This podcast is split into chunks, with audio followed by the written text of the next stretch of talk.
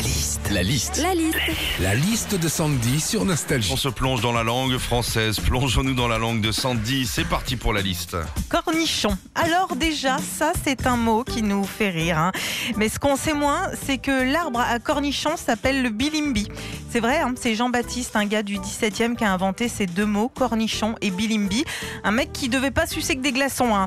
Euh, non mais, alors, cet arbre-là, tu sais quoi, je vais l'appeler le bilimbi. Et puis le truc vert qui pendouille au bout, bah allez hop, euh, on va dire cornichon. Autre, autre T'es sûr que c'est passé comme ça ah bah j'imagine. Autre mot qui nous fait rire, le mot paupiette.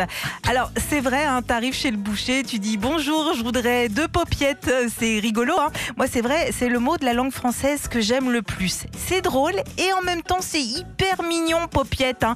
Bah ouais, je pense que ce sera même le nom de mon quatrième enfant. Roubignol. Ah C'est aussi un mot de la langue française qui nous fait rire et on ne le sait pas forcément, mais roubignol est dans le dictionnaire. Oui, dans le Larousse depuis 1984. 1984, vous imaginez 37 ans que les roubignols sont entrés dans le dico. Bah, depuis le temps, elles doivent être bien aplaties. hein. Et enfin, prout.